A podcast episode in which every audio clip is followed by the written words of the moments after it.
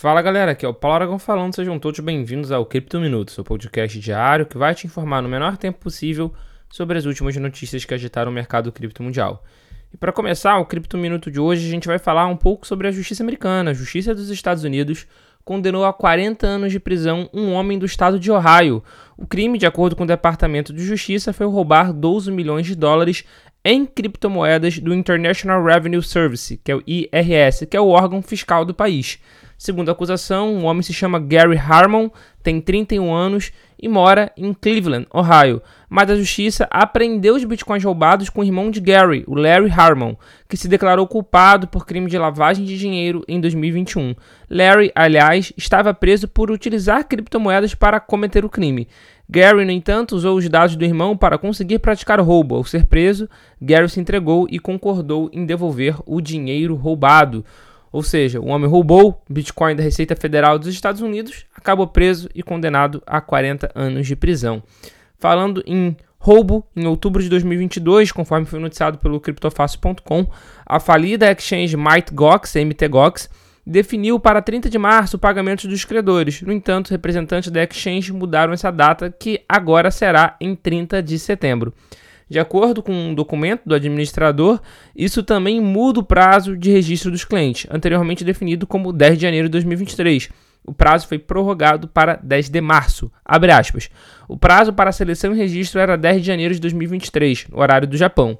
Mas, tendo obtido a permissão do tribunal, o administrador de reabilitação alterou o prazo para 10 de março de 2023, também horário do Japão, considerando várias circunstâncias, como o andamento pelos credores de reabilitação em relação à seleção e registro. Fecha aspas. Portanto, são dois processos diferentes. O cliente terá até o dia 10 de março para registrar que possuem bitcoins a receber da falida exchange e após análise de todos os registros, os solicitantes devem receber o seu dinheiro ou pelo menos parte deles no próximo dia 30 de setembro. Ou seja, se você tinha dinheiro na MiteGox, na MTGox, antes do colapso delas, fique atento para você poder tentar se habilitar e receber pelo menos parte do seu dinheiro de volta. E falando em exchange que sumiu com dinheiro de cliente, o Departamento de Justiça dos Estados Unidos apreendeu mais de 456 milhões de dólares em ações da corretora Robinhood, pertencentes aos cofundadores da FTX, o Sam Bankman-Fried, o SBF e Gary Wang.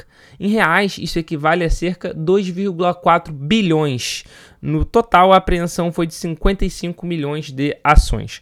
De acordo com o processo judicial, datado do dia 6 de janeiro, as ações foram apreendidas porque constituem propriedade envolvida em lavagem de dinheiro ou violações de fraude eletrônica. A apreensão ocorreu apenas alguns dias depois do CryptoFast ter noticiado que os Estados Unidos estavam cogitando a possibilidade de apreender as ações, como parte do enorme processo judicial movido contra o ex-executivo do FTX, que enfrenta inúmeras acusações, incluindo fraude eletrônica e lavagem de dinheiro. São oito acusações para ser mais exato. Conforme apontaram os relatórios, o SBF comprou essas ações da Robinhood com recursos de um empréstimo que tomou junto à Alameda Research, que era empresa irmã da FTX.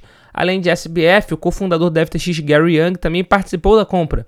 SBF ficou com 90% da propriedade dos mais de 50 milhões de dólares. Enquanto isso, Wang ficou com os outros 10%.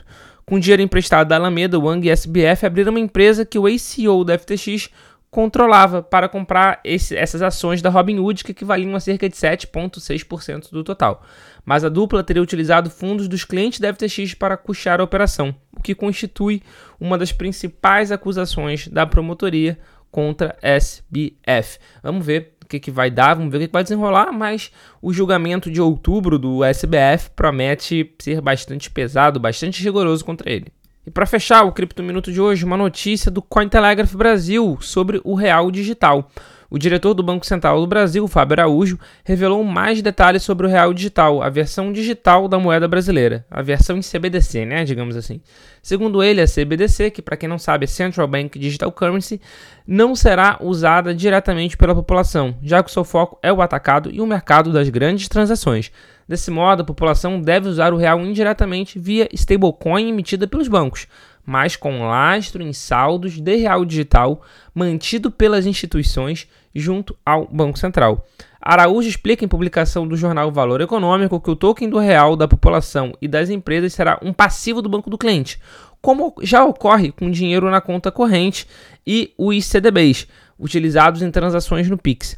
Se essa instituição quebrar, o consumidor fica sujeito às regras de ressarcimento do FGC, que é o Fundo Garantidor do Cliente, que hoje é limitado a 250 mil reais.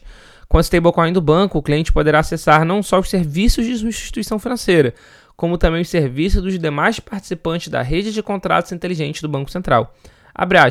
Na prática, pouca gente sentirá diferença nos benefícios entre os dois tipos de tokenização, como automação e fracionamento de ativos para uso como garantias. Operacionalmente, dos pontos de vista jurídico de segurança cibernética, porém, as consequências do caminho escolhido pelo Brasil são relevantes. Fecha aspas. Nesse sistema, segundo Araújo, caso o usuário seja hackeado, em determinados casos, a responsabilidade pode ser atribuída ao banco e o cliente poderá ser ressarcido integralmente. Vamos ver aonde vai dar essa história de CBDC brasileira. É, aqui já há uma opinião minha, tá? Eu, particularmente, eu vejo com olhos preocupados os rumos de um, de um país como o Brasil é, tomando os rumos que pode estar tomando utilizar CBDC. Então, vamos prestar atenção porque CBDC pode ser algo perigoso para a liberdade individual. Esse foi o Cripto Minuto de hoje. Muito obrigado pela sua companhia. Eu espero ver todos vocês aqui novamente amanhã. Valeu.